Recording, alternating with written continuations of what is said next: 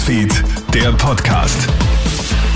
Hi und schönen Abend. Cool, dass du bei unserem Krone-Hit Newsfeed Podcast reinhörst.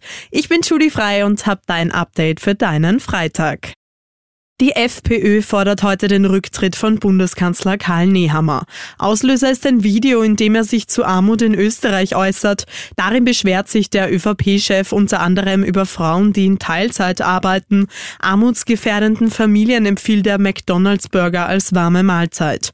FPÖ-Generalsekretär Michael Schnedlitz. Wenn die österreichische Volkspartei und der Kanzler nun in der Bevölkerung, in den Menschen, in den Familien, in den Teilzeitarbeiterinnen und in den Kindern die Schuldigen suchen, dann, und das in aller Deutlichkeit, dann ist eine rote Linie überschritten. Die ÖVP selbst verteidigt heute Nehammer, sie geht in die Offensive und gibt der SPÖ die Schuld für die Verbreitung des Videos.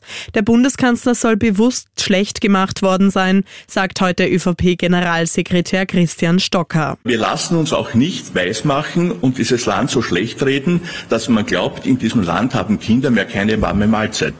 Das wird ungefremd von der Opposition aus meiner Sicht mit Wahlkampftönen, um zu, um zu suggerieren, in diesem Land ist alles schlecht.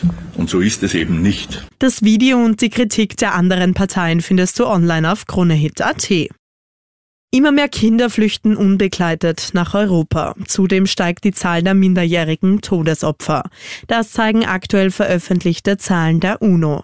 In diesem Jahr sind schon über 2500 Menschen bei ihrer Flucht übers Mittelmeer gestorben. Das sind rund 1000 Personen mehr als im letzten Jahr. Insgesamt sind im heurigen Jahr über 180.000 Migrantinnen und Migranten übers Mittelmeer nach Europa geflüchtet. Kann eine Salbe aus Spinnengift etwa die kleinen blauen Pillen ersetzen?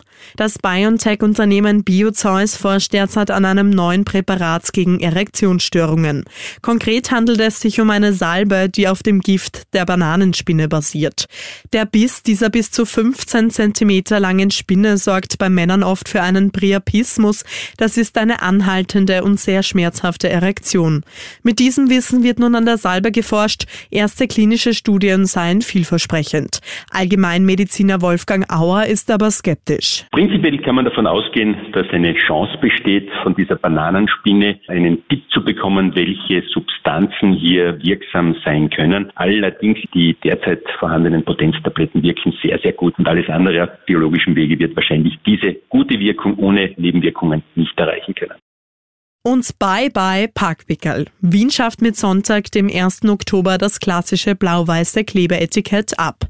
Künftig wird die Nummerntafel quasi als Parkpickel dienen.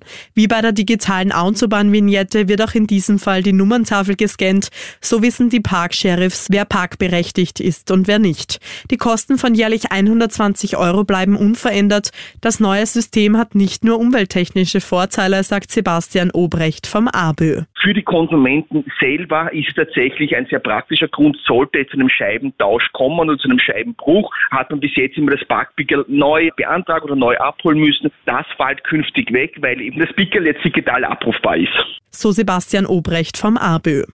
Das war's soweit mit deinem Update. Alle News gibt's wie immer zweimal täglich hier im Podcast, im Kronehit Newsfeed und auf kronehit.at. Ich wünsche dir ein schönes Weekend. Bis dann.